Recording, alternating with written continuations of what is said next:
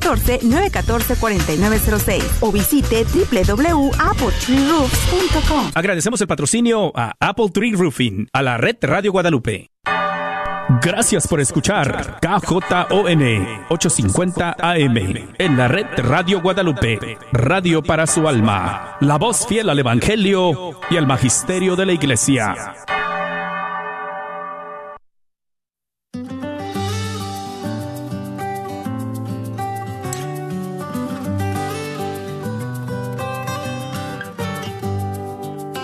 Jesús nos llama a ir al encuentro de su pueblo en todo lugar. Jesús nos llama a ser misioneros, llevando paz y caridad. Hoy es el tiempo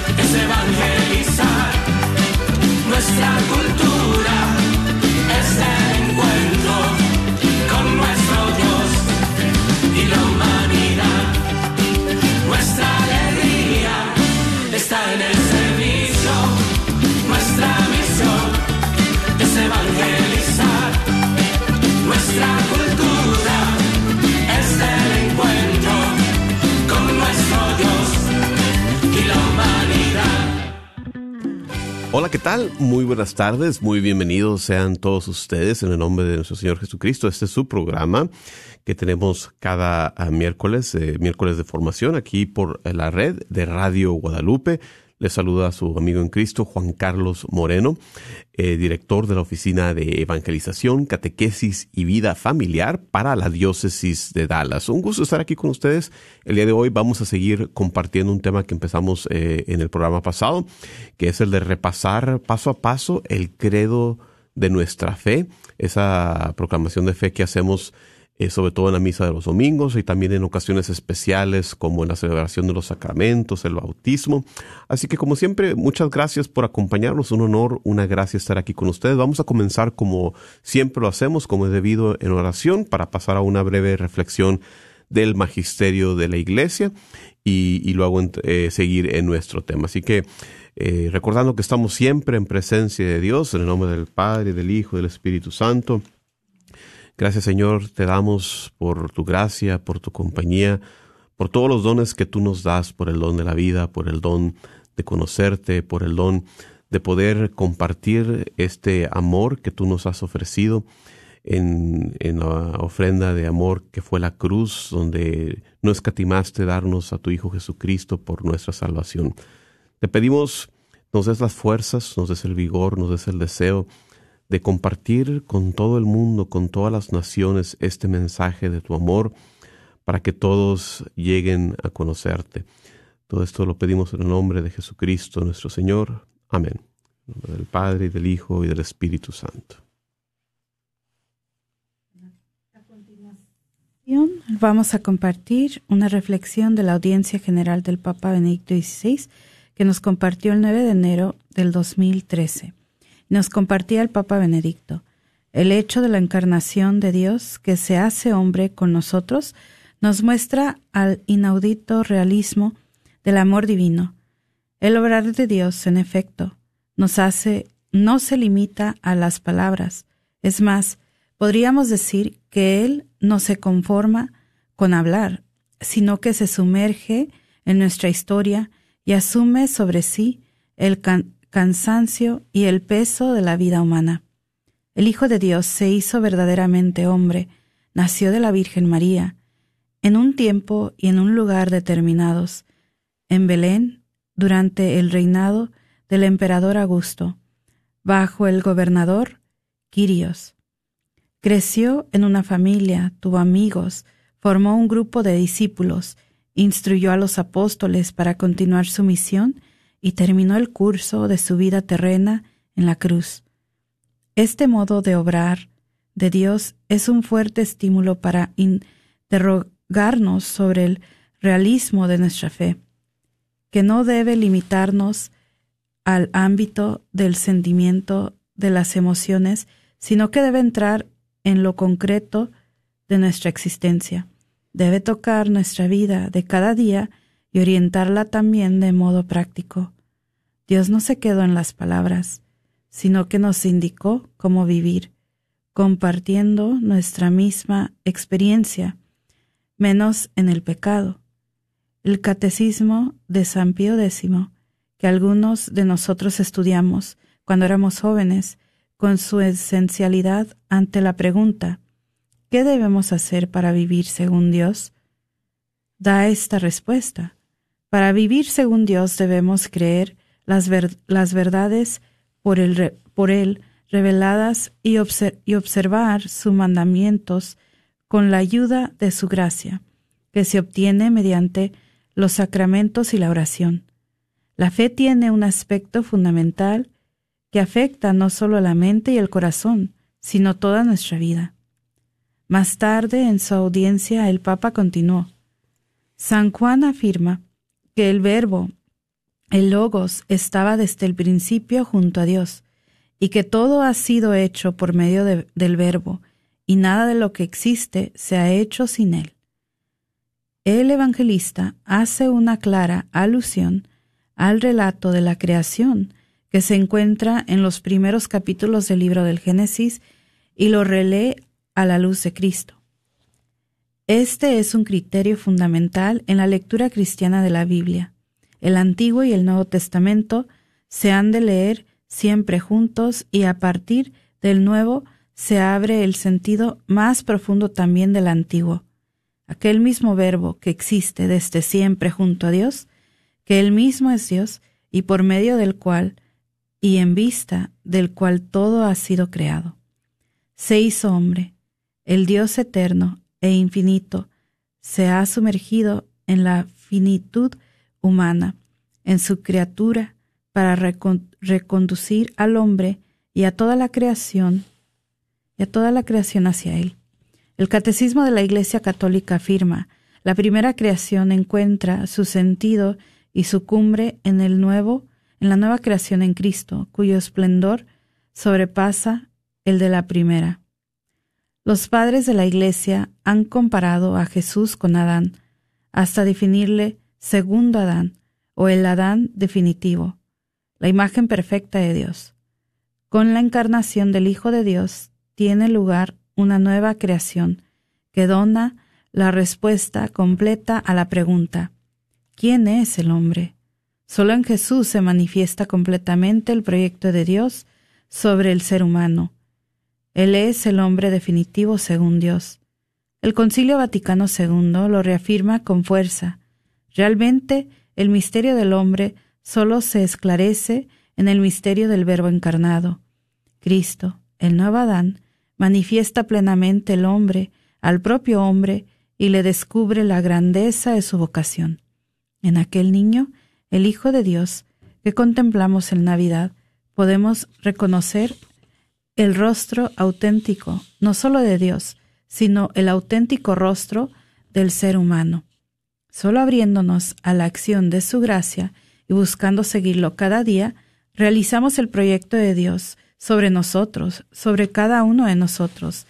Meditemos la grande y maravillosa riqueza del misterio de la encarnación, para dejar que el Señor nos ilumine y nos transforme cada vez más a imagen de su Hijo, hecho hombre por nosotros. Audiencia General 9 de enero 2013.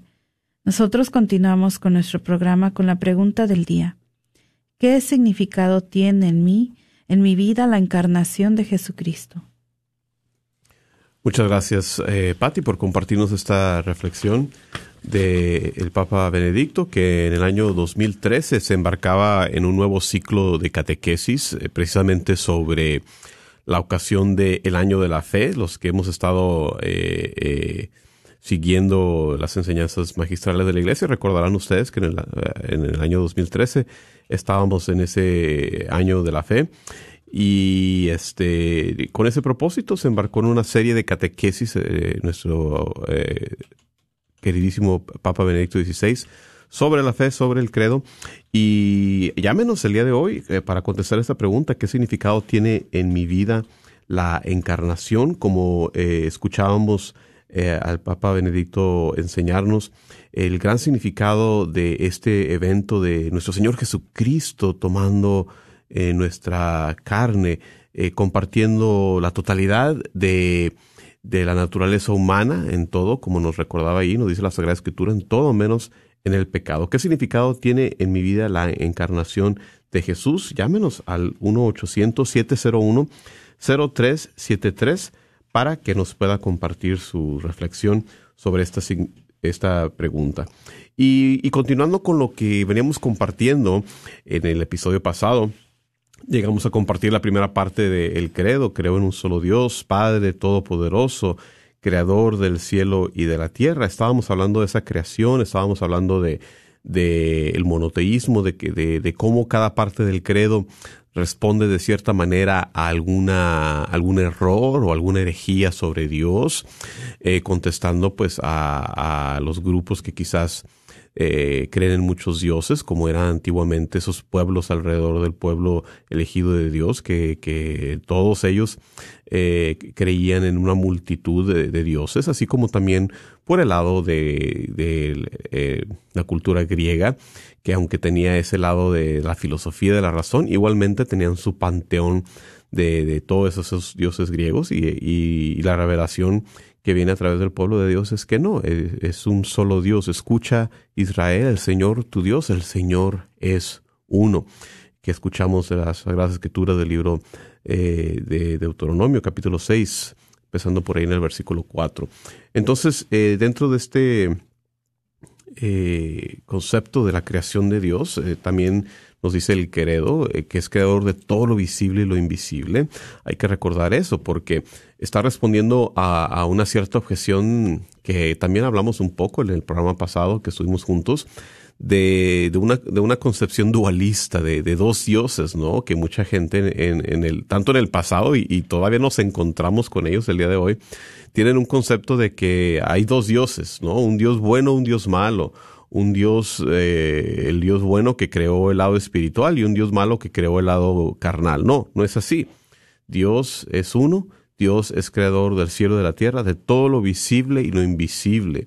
Eh, ¿Qué vendría siendo eh, el lado invisible? Bueno, pues la realidad invisible es la realidad espiritual, que no por ser espiritual, como, como todos sabemos, pues es, es una realidad que, que, no se ve, por eso es invisible, pero no por eso se hace menos real eh, ¿qué, viene a ser esa creación espiritual, esa creación invisible? Pues la creación de los ángeles, ¿no? Esos seres espirituales también creados por Dios, eh, que también es, es, es, todo, todo un universo, ¿no? Todo una realidad eh, dentro de estos ángeles, algunos de ellos caídos, como sabemos nosotros en nuestra fe, que algunos de ellos por su orgullo cayeron y se convierten entonces, eh, conservando esa realidad espiritual, esas propiedades de los ángeles, pues se vuelven en, en esos eh, demonios, ¿no? Los que siguieron a, Lucifer cayeron y se convierten entonces en esos ángeles malos, ¿no? Eh, creador de lo visible y lo invisible. Por eso proclamamos eso, para afirmar una vez más la unidad de Dios. No, no es una multitud, no son dos, es uno solo que creó tanto la realidad visible como la realidad invisible. Y cuando hablamos también de la creación, eh, cabe mencionar brevemente eh, en, en, algo que, que, tiene gran relevancia para el hombre moderno, ¿no? Una de esas grandes revoluciones en la ciencia que, que tuvo muchas ramificaciones en el lado de la fe es la evolución. Eh, a partir de Charles Darwin a mediados del siglo XIX, eh, eh, comenzó con sus diferentes publicaciones a, promover la idea de una evolución. Y, el día de hoy eh, yo sigo haciendo esa pregunta cuando hago formación de, adultos. ¿Podemos nosotros como cristianos creer en una evolución de las especies? Y mucha gente dice, no, no, no es compatible, no, no se puede como cristiano. No. Y la realidad es que la iglesia el día de hoy no se opone a, a que uno pueda apoyar por el lado de la ciencia lo que es la posibilidad de la evolución. Y entonces les dejo como dato esta encíclica, eh, Humani Generis, del año 1950, donde la Iglesia propone que es lícito, que se puede hacer una reflexión teológica, que uno puede creer en la evolución, eh, pero teniendo en cuenta varias cosas, que, que no se, eh, que no se niegue una creación por Dios, o sea, una cosa es cómo es creado todo, la creación, y otro es cómo se va desarrollando esa creación. Son dos cosas un tanto diferentes. Entonces, eh, que no se niegue, eh, la que, que, siga la posibilidad de admitir el evolucionismo en relación con el nacimiento del cuerpo del hombre. Entonces, pero siempre sosteniendo la creación inmediata de cada alma. Eso es algo que la ciencia no, no puede decir nada al respecto. Eh, entonces nosotros sostenemos la creación inmediata del alma de cada individuo por parte de Dios. Y, entonces papas en, en, la era moderna, como el Papa Juan Pablo II, como el Papa Benedicto XVI mismo, em, en diferentes audiencias, en diferentes oportunidades con grupos de científicos, han sostenido que sí, es posible para nosotros el, poder sostener esa eh, perspectiva científica sobre la evolución. Simplemente cuando hablamos de la creación podemos hablar de eso. Y, pasando al siguiente, a la siguiente sección del credo, que es el área cristológica, nos vamos a adentrar en esta área del credo que es la más extensa porque en aquel entonces cuando se desarrolla este credo niceno constantinopolitano, eh, a principios del cuarto siglo, en el concilio de Nicea, primero, en, el año 325, eh, estaban vigentes esas herejías que disputaban la naturaleza de Jesucristo. Y por eso, en esta sección que vamos a, considerar, el credo niceno sostiene y rezamos nosotros esta fe de la iglesia, que creemos, creo en un solo Señor Jesucristo, Hijo único de Dios, nacido del Padre antes de todos los siglos Dios de Dios, luz de luz, Dios verdadero de Dios verdadero, engendrado, no creado, de la misma naturaleza del Padre, por quien todo fue hecho, que por nosotros los hombres y por nuestra salvación bajó del cielo, y por obra del Espíritu Santo se encarnó de María la Virgen y se hizo hombre, y por nuestra causa fue crucificado en tiempos de Poncio Pilato, padeció y fue sepultado, y resucitó al tercer día según las escrituras y subió al cielo, y está sentado a la derecha del Padre. Y de nuevo vendrá con gloria para juzgar a vivos y muertos, y su reino no tendrá fin. Esta es eh, la elaboración que hace eh, la Iglesia en estos concilios, como lo hemos mencionado, el concilio de Nicea, el concilio de Constantinopla, sobre la doctrina eh, cristológica, sobre la doctrina de Jesucristo. Entonces, cabe para nosotros adentrarnos un poco en eso. Eh, creo en un solo Señor Jesucristo.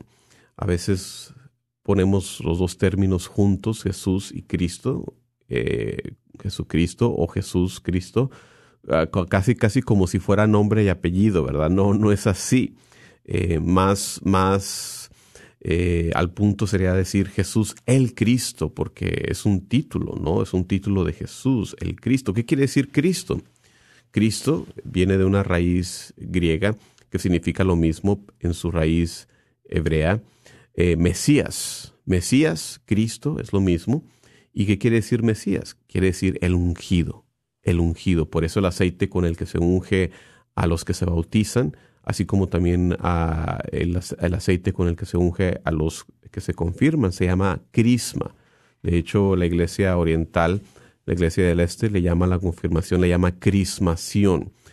Eh, el, crisma eh, es el aceite de, unción, por eso eh, tiene esa misma raíz, Cristo, crisma, significa el ungido y, ser que Jesucristo sea el ungido significa que es el elegido de Dios, ¿no? Como, como lo vimos en la voz del Padre en las Sagradas Escrituras, en ocasiones como el bautismo de Jesús, cuando dice, Él es mi Hijo amado así como también en la transfiguración, que oímos estas palabras similares, ¿no? Y Jesús, el, nombre propio, significa, como sabemos, Dios salva, como lo vemos en el Evangelio de Mateo, capítulo 1, versículo 21, porque Él salvará al pueblo de sus pecados. Eh, Pedro también, el apóstol, nos afirma que bajo el cielo no se nos ha dado otro nombre que no que pueda salvarnos en el libro de los Hechos de los Apóstoles. Entonces Jesús, Dios salva, Cristo eh, ungido, porque Jesucristo es eh, consagrado por Dios, ungido por el Espíritu Santo para su misión salvadora. A eso vino, ¿no? A, salvarnos, a darnos vida. Em, el nombre de Jesús que fue dado por el ángel en el momento de la anunciación significa Dios salva. Nos habla de quién es, nos habla de su identidad, de su misión, eh, porque viene a salvar a su pueblo de sus pecados. Em, entonces, esta significa la palabra Cristo, ungido, consagrado, ungido por el Espíritu Santo, ¿no? Y por eso expresamos esta fe en nuestro Señor Jesucristo. Creo en un solo Señor Jesucristo. También nos podemos detener un momento a meditar sobre este título de Señor. En la Biblia, este título de Señor eh, viene del griego original Kyrios, eh, se usa eh, ordinariamente para hablar de Dios soberano, ¿no? Del mismo Dios. Y, Jesús se, atribuye a sí mismo este, este título, ¿no? Revelándonos su soberanía divina. Y, lo hace, pues, no solamente dándose un título, sino con sus acciones, ¿no? Eh, con el poder que tenía Jesús sobre la naturaleza para calmar la tormenta, sobre los demonios para exorcizarlos, sobre el pecado al momento de perdonar el pecado, que es un poder que solamente Dios lo tiene, y su poder últimamente sobre la muerte al resucitar al tercer día.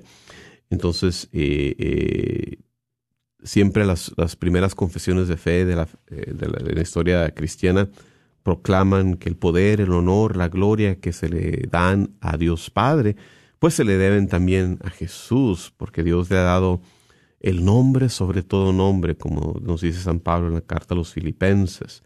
Por eso Jesús le damos este título de Kyrios, Señor, Señor del mundo, Señor de la historia, el único a quien debemos someternos de modo absoluto, darle a Él, entregarle nuestra libertad personal. Y, este nombre de Señor, pues eh, también en su origen griego, eh, otro dato interesante para los radioescuchas es, es, es, una de las partes de la misa que aún hoy en día eh, permanece de su original griego, ¿no? Tenemos el Kyrie eleison, que, que muchas parroquias en inglés, en español, en otros lenguajes, lo hacemos en, en la lengua eh, de cada quien, pero muchas veces también escuchamos, ¿no? Kyrie eleison, Señor, ten piedad. Christe eleison. Eh, entonces es, una de las, eh, la única parte de la misa que, que todavía usamos mucho en su original eh, griego, que, que, es muy, muy antiguo, ¿no? Entonces ahí, ahí está un dato. Y les recordamos que no dejen de llamarnos al 1-800-701-0373 para que compartan con nosotros la respuesta a esta pregunta que tenemos el día de hoy de estar reflexionando de eh, cómo nosotros eh, vivimos en nuestra vida, qué significado tiene en nuestra vida la encarnación, que, que Dios decidió hacerse presente, que, que Dios no es un ser lejano, quizás como el Dios de los griegos, como el Dios de otras eh, perspectivas, sino que ha querido estar presente con nosotros y compartir nuestra condición humana. Llámanos 1-800-701. 0373 y podemos aprovechar para eh, compartir. Pati, ¿qué, ¿qué, nos puedes decir en tu propia vida de fe, en tu oración? Eh, ¿Qué significado tiene? ¿Qué diferencia hace en nuestra vida? ¿no? Porque una cosa es proclamarlo cada domingo en el credo y otra cosa es en nuestras propias vidas. ¿Qué nos compartes? Pues para mí lo que significa, ¿verdad?, que Él se haya encarnado pues significa que él quiso sentir como uno, quiso eh, ser como uno, no en el pecado obviamente, pero para mostrarnos de que se puede vivir y de que realmente él ya lo pasó todo, él, él quiso ver también eh, cómo, cómo, cómo vive el humano, eh, que ya lo sabía, ¿verdad? Pero en un acto de humildad para, para nosotros y yo pienso que eso lo hace más relacionable con uno.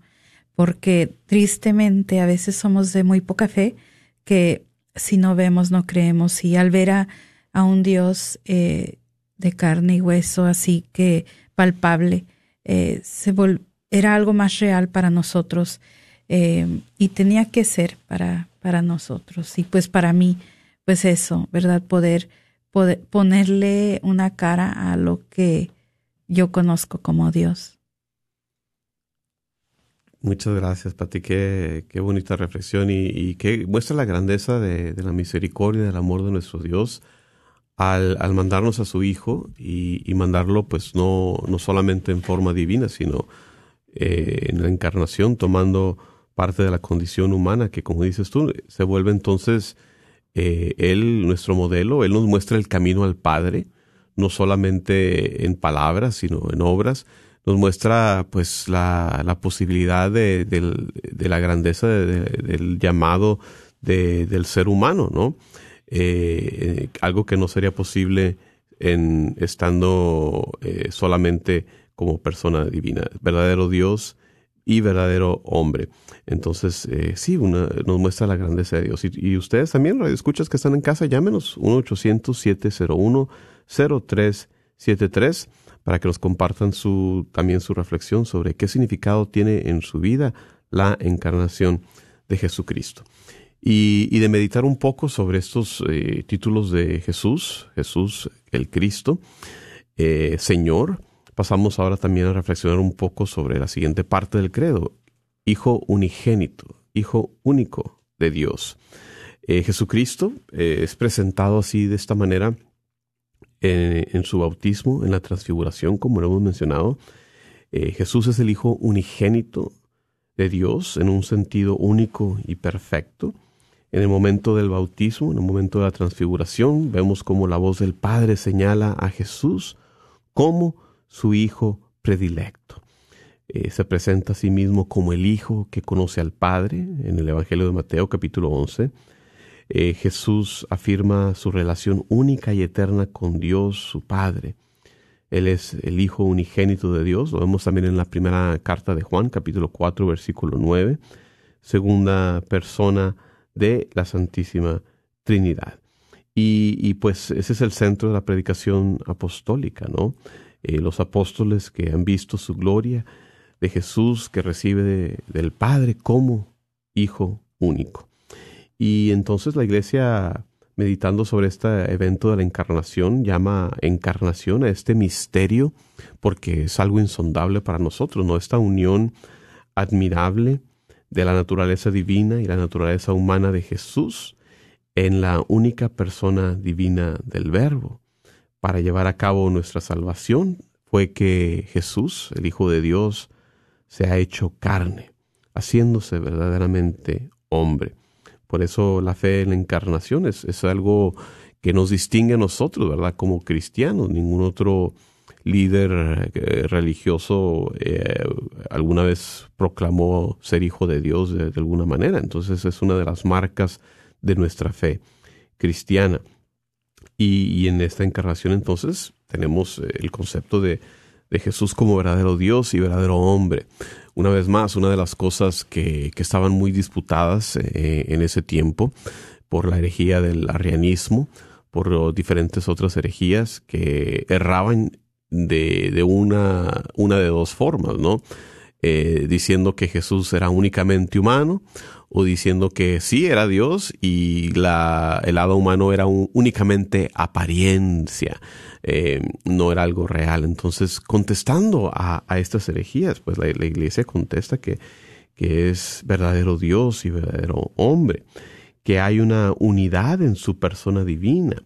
Eh, Jesucristo es verdadero Dios, verdadero hombre de manera indivisible, no se puede dividir, Él es hijo de Dios, como vemos en el credo, engendrado, no creado, de la misma naturaleza del Padre, contestando las herejías que, que, que, ponían eh, la propuesta de que era una criatura más, de que Jesús era una criatura exaltada, eh, sí exaltada, pero al fin de cuentas humana.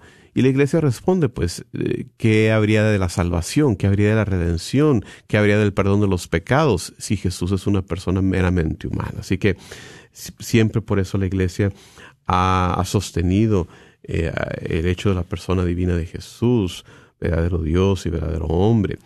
Eh, hubo un gran concilio también de la iglesia, hablamos de cómo en el concilio de Nicea y de Constantinopla se, se establecen estas verdades, pero en el concilio de Calcedonia también fue un concilio muy importante donde se habla de, del lado cristológico y, nos da eh, un pronunciamiento muy importante. El concilio de Calcedonia nos, nos enseñan los padres de este concilio que hay que confesar a uno solo y mismo Hijo, nuestro Señor Jesucristo, perfecto en la divinidad y perfecto en la humanidad, verdaderamente Dios y verdaderamente hombre, compuesto de alma racional y de cuerpo, consubstancial con el Padre según la divinidad, y vean esto, consubstancial con nosotros según la humanidad, en todo semejante a nosotros menos en el pecado, nacido del Padre antes de todos los siglos según la divinidad, y por nosotros y nuestra salvación, nacido en estos últimos tiempos de la Virgen María, la Madre de Dios, según la humanidad. Eh, palabras que quedan eh, consagradas eh, de parte en, la historia por este concilio de, Calcedonia, resaltando ¿no? lo que hemos estado diciendo. de esta manera la iglesia pues está expresando ¿no? este misterio de la encarnación, afirmando que Jesucristo es verdadero Dios, verdadero hombre, con dos naturalezas, la divina y la humana, que, no son confundidas, sino más bien unidas en la persona del verbo, la persona del logos. Y por lo tanto, eh, eso nos, nos, lleva a reflexionar que todo, eh, todo, todo en la humanidad de Jesús, todo lo que hizo, los milagros, los sufrimientos y la misma muerte, pues también pueden ser atribuidos a su persona divina, que obra a través de la naturaleza humana que él asumió. Así que estamos el día de hoy reflexionando sobre la parte cristológica del credo que proclamamos cada domingo, llámanos. Estamos aquí para que compartas con nosotros el 1-800-701-0373, 1-800-701-0373, para que nos compartas tu reflexión sobre esta pregunta del día de hoy, qué significado tiene en tu vida la encarnación de Jesús. Que, que debería ser algo muy grande, ¿no? Por eso la iglesia eh, tiene tanto énfasis también eh, en la celebración de la Natividad, ¿verdad? Donde observamos la, encarnación, que vendría a ser pues la segunda fiesta más grande, ¿no? Después de la Pascua. La Pascua es, es la fiesta más grande del calendario litúrgico, donde, donde se desenvuelve el misterio pascual de la pasión, muerte, resurrección de nuestro Señor Jesucristo. Pero sí, la segunda fiesta más grande es es eh, la natividad, ¿no? Para mucha gente a veces cuando les preguntas, pues quizás eh, por razones eh, sentimentales o algunas otras piensan que la, la, Navidad es la fiesta más grande, pero no, es la segunda fiesta, ¿no? pilar del, del, calendario litúrgico, ¿no? Así que por eso tenemos gran, gran celebración, por eso hay una octava, así como hay una octava de Pascua, también hay una octava de Navidad, por, por la grandeza de la celebración de, la Navidad que, apenas acabamos de, dejar en estos días. Eh, siguiendo nuestras reflexiones, eh, nos dice el credo, recitamos nosotros, profesando nuestra fe, que por obra del Espíritu Santo se encarnó de María la Virgen y se hizo hombre. Y, pues aquí estamos hablando de, esta nueva creación eh, de Dios en la historia, porque lo que acontece aquí con María con ese sí que le da al ángel, eh, es una nueva creación. Eh, el mismo Dios que de la nada llamó al ser, eh, realiza ahora un nuevo comienzo en medio de la humanidad. Su palabra se hace carne. Y, en el vientre de María se introduce Dios en la historia. Qué, qué grande es el amor y la misericordia de Dios en estos eventos de, querer compartir con nosotros. Aquí en, el credo estamos expresando que Jesús fue concebido por obra y gracia del Espíritu Santo. Significa que la Virgen María concibió al Hijo Eterno en su seno por obra del Espíritu Santo sin la colaboración alguna de varón. Eh, como lo vemos en el Evangelio de Lucas capítulo primero, el Espíritu Santo vendrá sobre ti, le dijo el ángel Gabriel en su anunciación. Por eso para nosotros los católicos, ¿verdad? Eh, eh, honramos grandemente a nuestra Madre como Madre de Dios, porque si Jesús, como lo hemos, lo hemos dicho, lo hemos insistido, si Jesús es verdadero Dios, verdadero hombre, entonces su madre es la madre de Dios, al ser el verdadero Dios. Negar a la maternidad divina de María es negar últimamente la divinidad de Dios. Por eso nosotros insistimos entonces en, honrarla, en recordarla, en pedir siempre su, eh, en nuestras oraciones, pedir que las lleve hacia Dios, pedirle siempre su, inter, su poderosísima intercesión. Eh, por eso para nosotros los católicos siempre tiene, tiene un, un lugar muy elevado, porque María es Madre de Dios, que, que, es uno de los dogmas marianos, ¿verdad? Recordamos brevemente repasando los cuatro dogmas marianos, que uno de ellos es que María es Madre de Dios, otro es su Inmaculada Concepción, otro sería su perpetua virginidad y su asunción al cielo. Entonces, eh, eh, por eso parte de, esta doctrina que, tenemos en la iglesia sobre nuestra Madre María es que María es verdaderamente Madre de Dios porque es la Madre de Jesús. Eh, aquel que fue concebido por obra del Espíritu Santo y fue verdaderamente hijo suyo, es el Hijo eterno de Dios Padre, es Dios mismo. Y, celebramos que, que, Dios eligió a María gratuitamente, ¿verdad? Desde toda la eternidad para que fuese la madre de su Hijo. Para cumplir esta misión es que María fue concebida inmaculada, o sea, libre de la mancha del pecado original. Eh, gracias a los méritos de su Hijo Jesucristo, María como nos enseña la iglesia, fue preservada por eso del pecado original desde el primer instante de su concepción. Eh, y, por la gracia de Dios, en su, en, su perpetua eh, virginidad, María permaneció inmune de todo pecado personal durante toda su existencia. Eso es lo que la iglesia en su reflexión traduce como el significado de, ese término griego quejaritomene, llena de gracia que el evangelista Lucas nos comparte eh, en el primer capítulo, versículo 28, llena de gracia, toda santa, eh, le llaman también los, los eh, cristianos orientales.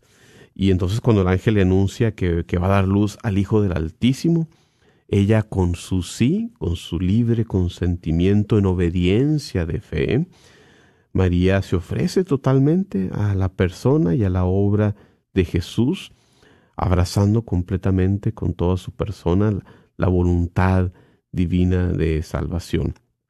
Y, el otro dogma mariano, la concepción virginal de Jesús, pues significa que Jesús fue concebido en el seno de la Virgen María solamente con el poder del Espíritu Santo. Él es hijo del Padre Celestial según la naturaleza divina, hijo de María según la voluntad humana pero es propiamente hijo de Dios según las dos naturalezas, eh, al haber en él una sola persona, la persona divina. María es siempre virgen, en el sentido de que ella fue virgen al concebir a su hijo, virgen al parir, virgen durante el embarazo, virgen después del parto, virgen siempre. Eh, es un, es un, una enseñanza también que nos compartía San Agustín. Eh, por lo tanto, cuando los evangelios nos hablan salen algunos hermanos eh, separados, ¿no? Que dicen hermanos y hermanas de Jesús. Nosotros sabemos que se refiere más bien a parientes cercanos, ¿no? Parientes próximos de Jesús, porque esa es una frase eh, que se emplea según la costumbre de esos lenguajes usados en la Sagrada Escritura.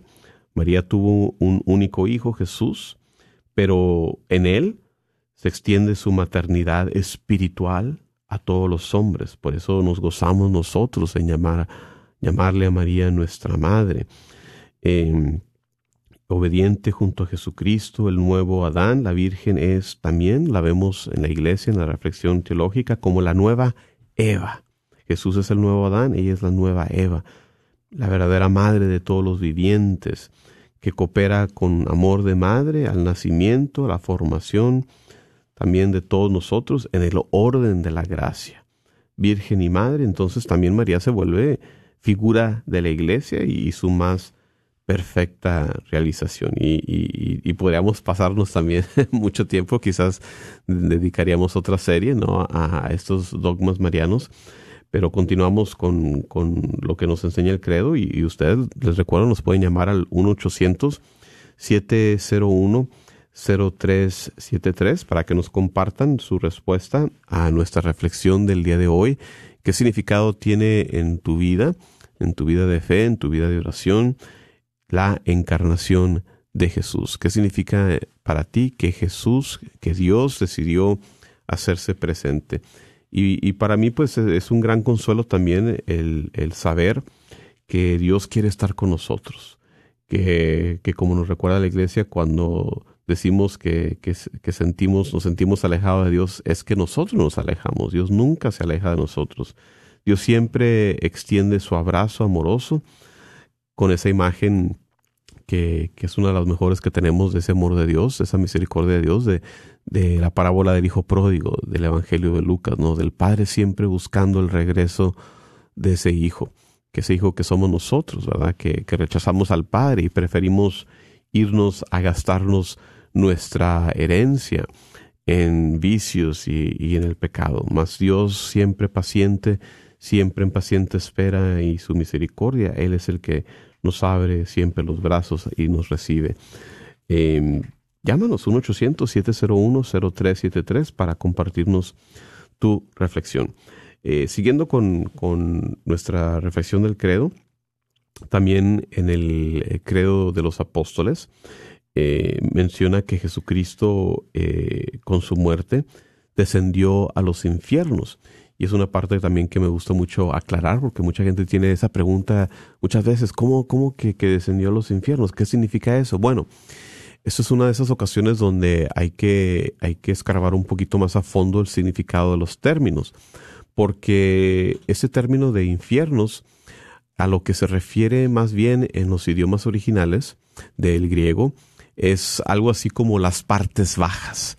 Eh, ustedes saben que de acuerdo a las diferentes culturas, los diferentes lenguajes, hay diferentes términos para, para ese estado después de la muerte. Por ejemplo, eh, para los judíos, ah, en una época eh, cierta de su, de su desarrollo religioso, usaban el término Sheol. El Sheol, podemos ver ese término en el Antiguo Testamento. Pues ese Sheol no es lo mismo que un infierno. ¿Por qué? En ese entonces no se había desarrollado su comprensión, su entendimiento religioso. Para ellos, en ese momento, después de la muerte, las almas se iban a un estado como gris, un mundo como donde no había ni, ni alegría, ni pena, ni alegría, o sea, estaban como nada más como flotando, ¿no? Igualmente separadas de Dios, pero no había sufrimiento todavía, no había, no se había eh, no se desarrollado el concepto de infierno. Entonces eh, estaba ese concepto de, Sheol. Y, entonces a lo que se refiere eh, cuando el credo dice que descendió a los infiernos es el hecho de que Jesús va al lugar de los muertos, que también en las Sagradas Escrituras se le puede tener el nombre de el regazo de Abraham, un, una denominación muy hermosa, ¿no? De, de cómo eh, los, los, justos esperaban su, eh, el ser libres de este lado, eh, de, de, este lugar, de este lugar de descanso, que, les digo tiene diferentes nombres, como el regazo de Abraham, y por eso la, iglesia, sobre todo en el sábado de sábado santo, sábado de gloria, recuerda esta, eh, eh, este evento de, de, cómo Jesús baja a este lugar de, de, los muertos para liberar a los justos y llevarlos al cielo. Con su muerte Jesús abre las puertas del cielo y entonces los justos que estaban esperando en esta, eh, le podemos decir, sala de espera, baja también para demostrar que realmente murió, que no fue algo aparente, no, Jesús descendió al lugar donde estaban los muertos, porque estaba realmente muerto, para liberarlos y llevarlos al cielo. Entonces, eh, con esto profesamos, como les digo, que Jesús murió realmente, que con su muerte venció a la muerte, abriendo así la posibilidad de la entrada a la vida eterna a todos los hombres de todos los tiempos que, han muerto en amistad con Dios. Entonces siempre es bueno el, el, ah, explicar esta parte de, de, nuestra fe cuando eh, el credo de los apóstoles menciona que descendió a los infiernos. Así que te seguimos invitando a que nos llames, 1-800-701-0373 y nos compartas eh, tu reflexión sobre esta pregunta y esta reflexión del día de hoy. ¿Qué significa para ti en tu vida la encarnación de Jesucristo? 1-800-701-0373. Eh, de aquí podemos pasar también a hablar un poco sobre la proclamación misma de Jesús, eh, sobre el reino de Dios. Eh, esto es lo que Él viene a, proclamar. lo vemos en las Sagradas Escrituras insistiendo muchas veces sobre el reino de Jesús, el reino de Dios, perdón se vuelve el centro de la predicación, invita a todos los hombres a, entrar en el reino de Dios. Eh, y de así comienza su predicación, de acuerdo al testimonio del Evangelio de Marcos. Eh, la palabra reino de Dios aparece 122 veces en el Nuevo Testamento y, y 90 veces directamente de la boca de Jesús. Jesús está invitando a todos los hombres a entrar en este reino de Dios. Y, es una invitación que es para todos. Por eso nuestra iglesia es una iglesia universal, es una iglesia católica. Aún el peor de los pecadores, aún el peor de las personas es, siempre llamado a convertirse, aceptar la infinita misericordia de Dios Padre. La invitación está ahí para todos, eh, está ahí para todos nosotros. Eh, y se requiere simplemente el decir sí la, humildad de sabernos pecadores, de reconocernos que nosotros no somos Dios, que no, no estamos siempre nosotros en la verdad, y arrepentirnos y aceptar este llamado de Dios. Y Jesús nos enseña que el reino pertenece ya incluso aquí en la tierra a quienes lo reciben con un corazón humilde. A, a, estas personas, a los humildes, les son revelados los misterios de, del reino de Dios. Nos dice el catecismo, el párrafo numeral 126, que Jesús acompaña su palabra con signos y milagros para atestiguar que el reino está presente en él, el Mesías. Si bien eh, Jesús curaba a algunas personas, Él no ha venido para abolir todos los males de la tierra, sino ante todo para liberarnos de la esclavitud del pecado. La expulsión de los demonios anuncia que su cruz se alzará victoriosa sobre el príncipe de este mundo. Entonces, el tema del reino pues está presente en toda la predicación de Jesús, pero solo podemos entenderlo pues dentro de este marco del misterio de su persona. Él es el Hijo y el Padre entonces ocupa el centro de su predicación. Entonces el reino equivale a poner de manifiesto el ser y el obrar de Dios mismo. Hay que verlo no solo como reino, sino como reinado, como el dominio de Dios. Y, por eso tan importante para nosotros los cristianos, eh, las bienaventuranzas, ¿no?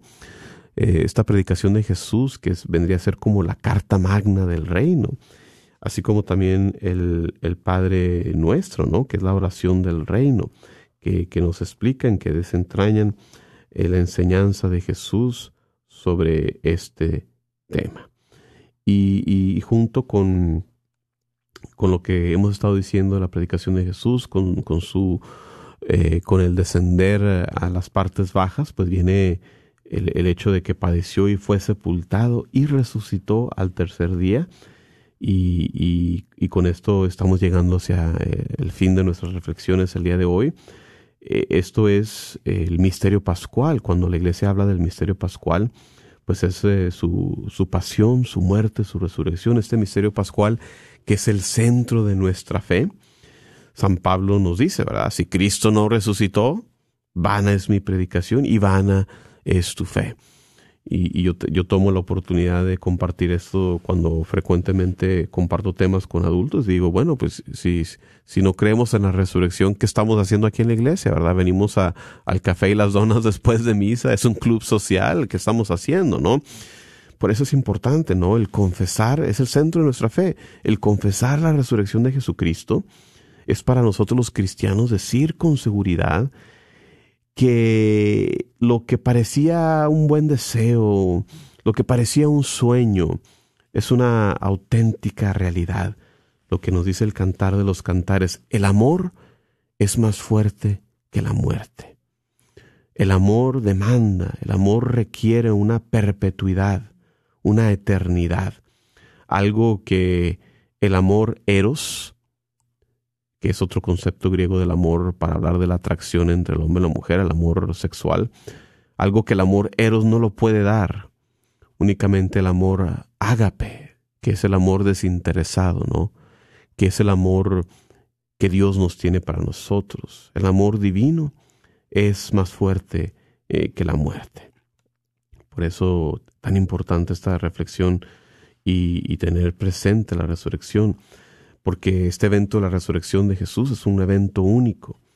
Cuando Jesús resucita no es un volver a su vida anterior en la tierra, como sería el caso con la resurrección de Lázaro o con el hijo de la viuda de Naín, ¿verdad? Cuando Jesús resucita a Lázaro, vuelve a la vida, pero después de algún tiempo determinado, Lázaro vuelve a morir y, y, ahí queda la cosa, ¿no? No, Jesucristo fue resucitado para la vida definitiva, para esa vida que, que se escapa a las leyes de la ciencia, de la química, de la biología, y, y por lo tanto la posibilidad de volver a morir. Cristo ha resucitado a, a la eternidad. Cristo ha resucitado para esa eternidad del amor. Por eso los encuentros que, que, hay con Él en las Sagradas Escrituras se llaman apariciones. Estas apariciones nos muestran que la fe no es algo que, que, nace en el corazón de los discípulos, sino es algo que viene de afuera y los fortalece frente a esas dudas que invariablemente ellos tenían, convenciéndolos de que Jesús había resucitado realmente. La resurrección de Jesús por eso es un evento único, irrepetible. Es, no es un retorno a la vida eh, terrena. Su cuerpo resucitado, como vemos la evidencia en las Sagradas Escrituras, su cuerpo resucitado es el mismo que fue crucificado, lleva las huellas de su pasión, pero participa ahora ya de la vida divina, con propiedades de un cuerpo glorioso que puede traspasar puertas y paredes, que se puede transportar, tiene una ligereza, ¿no? Por esta razón eh, Jesús resucitado es libre de aparecerse a sus discípulos donde quiere y bajo diferentes apariencias. Centro de nuestra fe y con esta reflexión de, de la resurrección eh, cerramos eh, nuestras eh, reflexiones para el día de hoy, donde seguimos hablando sobre el credo. hacemos un breve resumen de lo que hemos hablado el día de hoy. Hablamos sobre el lado cristológico del credo. Creo en un solo Señor Jesucristo, Hijo único de Dios. Hablamos del título de Cristo como título cristológico, de que significa Mesías, que significa ungido. Hablamos del término Señor, Kyrios del griego, que es título que se le da al Dios soberano, que, que, usa Jesucristo mismo, que lo demuestra con sus obras, con sus milagros, con sus sanaciones, exorcismos, con su dominio sobre la naturaleza. Hablamos eh, también de un poco de, los dogmas marianos, los cuatro dogmas marianos, al hablar que, que por obra del Espíritu Santo se encarnó de María la Virgen y se hizo hombre eh, recordando eh, la grandeza también del papel de, de, nuestra madre que con su sí desencadena la historia de la salvación. Hablamos también un poco de, de, cómo Jesús descendió a los lugares bajos, a los infiernos, liberando de ahí a los justos, llevándolos de la mano al cielo y hablamos finalmente pues también de la resurrección de Jesús como centro de nuestra fe. Muchísimas gracias les damos a todos ustedes, Radio Escuchas, por acompañarnos y nos despedimos también en oración, dándole gracias a Dios una vez más por su amor y su presencia con nosotros. Te pedimos, Señor, quédate con nosotros, quédate para que también podamos nosotros compartir siempre la buena nueva llenos de este amor que tú nos has dado. Todo esto lo pedimos por el mismo Jesucristo, nuestro Señor. Amén. En nombre del Padre, del Hijo y del Espíritu Santo. Muchísimas gracias por acompañarnos. esperamos en nuestro siguiente programa eh, cada miércoles a las 4 de la tarde. Muchísimas gracias.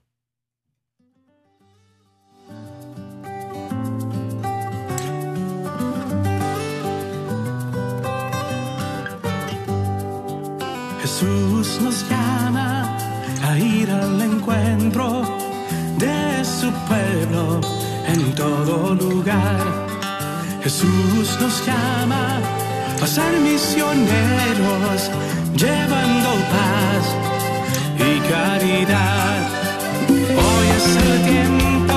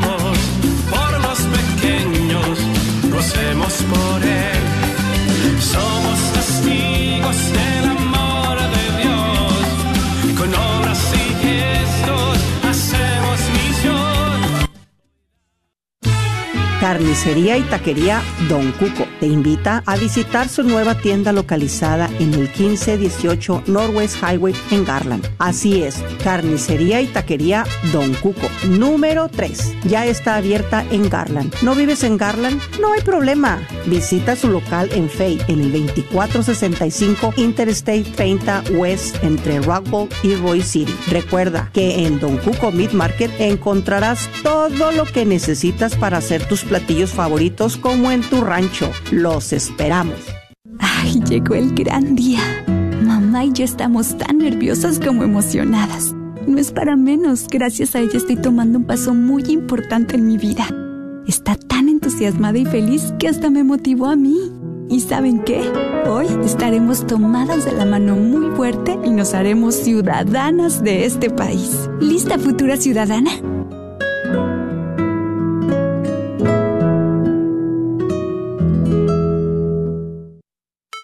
¿Tienes dificultades con tu aire acondicionado? Panuelos AC Heating está aquí para ayudarte. Ofrecemos varios servicios como instalaciones completas de unidades y reparaciones, entre otros. Tenemos precios accesibles, licencia y estamos asegurados. Para más información, llama al 214-762-7545. 214-762-7545. Este es su patrocinio para la red Radio Guadalupe. La librería Santa Faustina. Ahí encontrarás Biblias, libros, documentos y además música, películas, imágenes y gran variedad de artículos católicos. Visítalos de 11 de la mañana a 8 de la tarde en el 10909 Web Chapel Road Suite 204 en Dallas, Texas. O llámales al 972-707-0192. 972-707-0192.